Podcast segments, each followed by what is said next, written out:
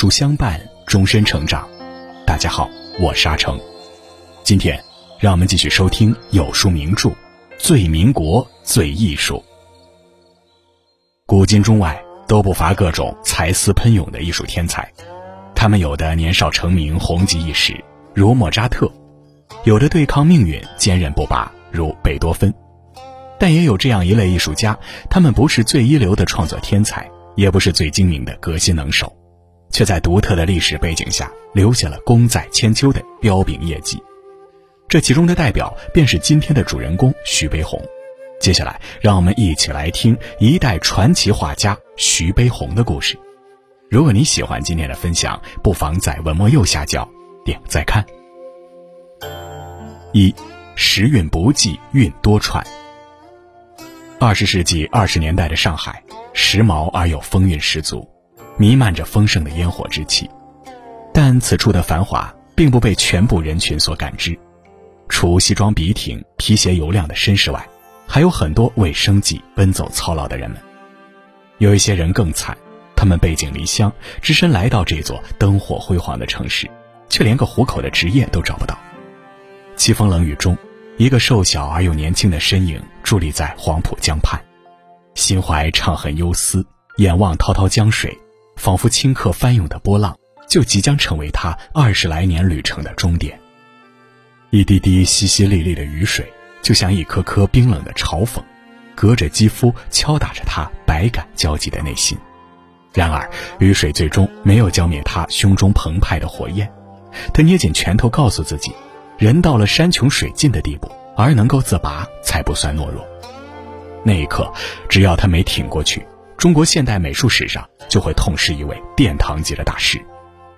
那个失意落魄的身影，不是别人，正是在课本里陪伴了我们青春的徐悲鸿。徐悲鸿生于一八九五年，那一年甲午战败，清政府被迫和日本签订了丧权辱国的《马关条约》。生在一个饱经忧患的时代，家境也略微贫寒。所幸父亲是个文化人，很注重教育，因此少年徐悲鸿也拥有一定的诗书与绘画功底。二十一岁时，徐悲鸿已去过上海三次发展，并且每次都以失败告终。开头所描绘的一幕就发生在他第三次上海之旅中。在家乡亲友的帮助下，他又鼓起勇气第四次来到上海，并且和一位生意人唐先生住在一起。某一天，一位来找唐先生的陌生人敲开了房门。由于唐先生当时不在，陌生人便在客厅里徘徊等待。突然，他的目光被墙上的一幅画怔住了。如此逼真，实乃佳作。你知道这出自哪位画家之手吗？徐悲鸿听了，苦笑着说：“哪里是出自画家之手，就是我画的罢了。”这时候，陌生人向他投来赞许的目光。如此年轻就有这等技艺，难得难得。徐悲鸿并不知道，这一句由衷的夸赞将成为他命运转折的新起点。二，学馆中西成名家。事后，唐先生告诉他，这位访客叫黄振之，是一位有名的收藏家。在听说徐悲鸿的处境后，他表示愿意资助这位青年艺术家。在黄振之的帮助下，徐悲鸿昂首阔步走入了上海的艺术圈。没多久，他就考入了法国天主教会主办的震旦大学，并且结识了著名的油画家周湘，以及岭南画派的代表人物高启峰、高剑父等绘画名流。在他们的指导与熏陶下，徐悲鸿的绘画技艺突飞猛进，同时也让自己认识到传统国画里的技法与思维已经跟世界主流美术脱节。后来，他认识了一位举足轻重的文化大咖，就是跟梁启超一起倡导变法救国的康有为。康有为是一个实用主义者，他非常推崇吴道子、阎立本等人的写实绘画风格，以至于这种思维也深刻影响了徐悲鸿。在康有为的帮助下，徐悲鸿还东渡日本，接触了大量珍贵的日本绘画艺术作品，更加打开了自己的国际视野。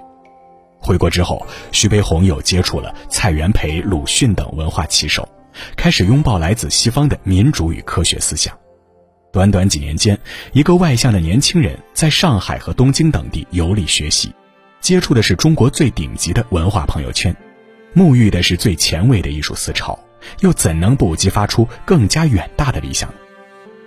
一九一九年，二十六岁的徐悲鸿远渡重洋，来到法国留学。在西欧这个世界艺术的殿堂里，徐悲鸿不仅从弗拉芒格、达扬等名家那里学习到很多艺术理念，还孜孜不倦地持续绘画基本功的训练。每逢周末，他不是去观摩各地的画展，就是泡在动物园里，一边看着飞禽走兽的肢体和动态，一边在画板上进行记录。某一天，一位养马人看到他的作品后，连连赞叹：“先生，您画的马真是太好了。”看过徐悲鸿作品《八骏图》的人都知道，徐悲鸿画马堪称一绝。但这养马人是纯粹的外行，所以他口中的好，并不是说徐悲鸿技艺如何高超，而是指作品的逼真程度很高。这一切都得益于徐悲鸿每一个周末在动物园里的观察和积累。更重要的是，打养物木时尚、物甘小就的思想，深深注入了徐悲鸿的灵魂。就如同康有为对他说过的那些话一样。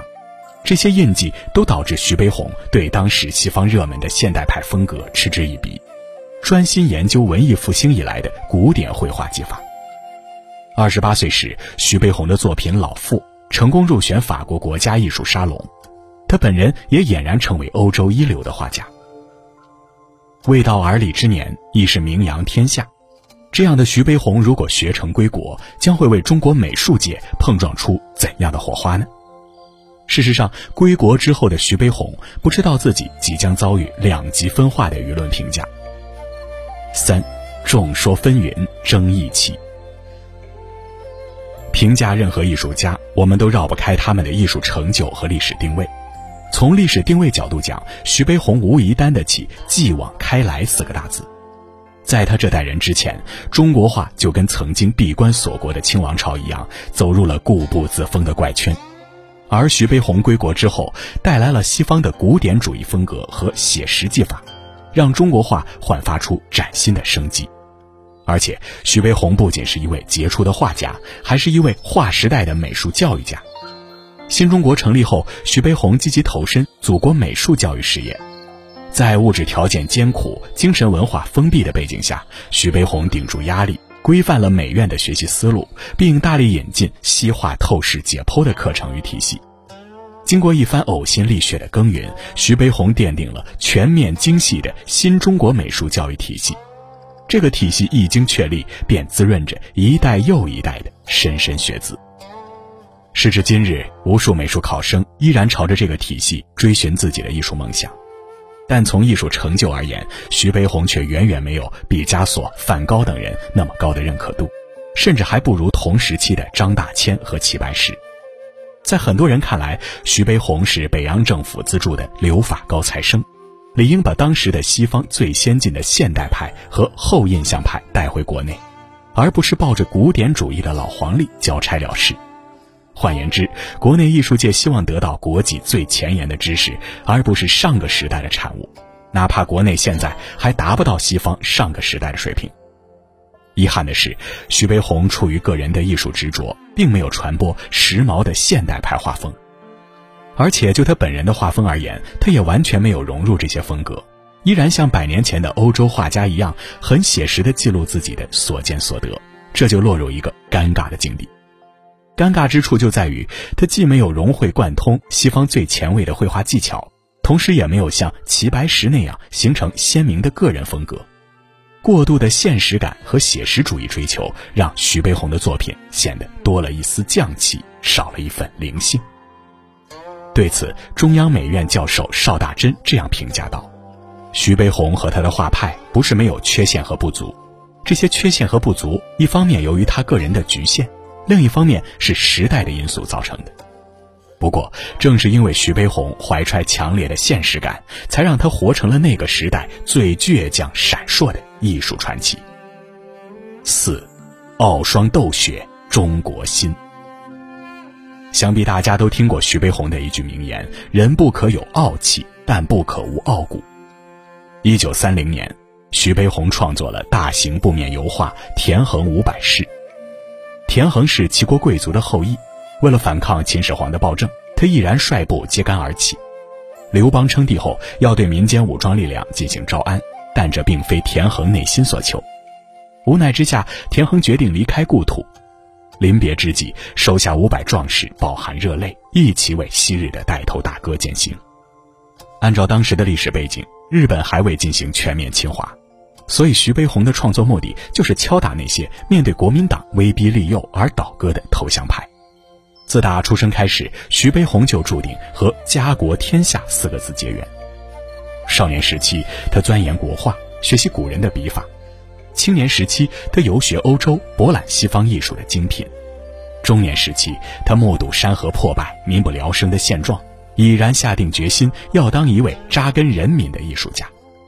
一九四零年，历经海上四十余日的漂泊，徐悲鸿终于登陆印度，见到了邀请他的大诗人泰戈尔。在客居他乡期间，徐悲鸿远望东方那个沦陷在战火中的祖国，奋力创作了著名的作品《愚公移山》。愚公就是中华民族精神的一个缩影。当西方人习惯于祷告上帝，把命运交付给神秘因素时，遥远的华夏祖先已经悟透了克服困难的真谛。一九四九年后，徐悲鸿一边积极建设新中国美术教育体系。一边创造了很多歌颂劳动人民的画作。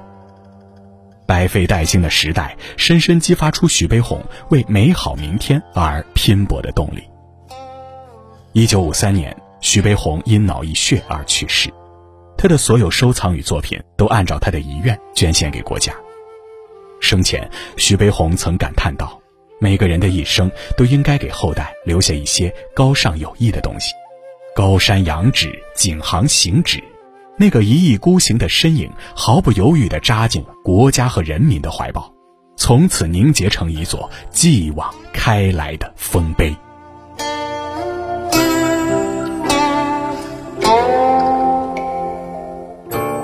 好了，今天的文章就跟大家分享到这里。喜欢名著栏目，记得在文末点亮再看，我们会更有动力给大家带来优质内容。另外，长按扫描文末二维码，在有书公众号菜单免费领取五十二本好书，每天有主播读给你听哦。或者下载有书 APP，海量必读好书免费畅听，还会空降大咖免费直播，更多精彩内容等您随心挑选。最民国最艺术系列正在连载中，明天我们一起来听何香凝的故事。我是阿成，我在山东烟台向您问好。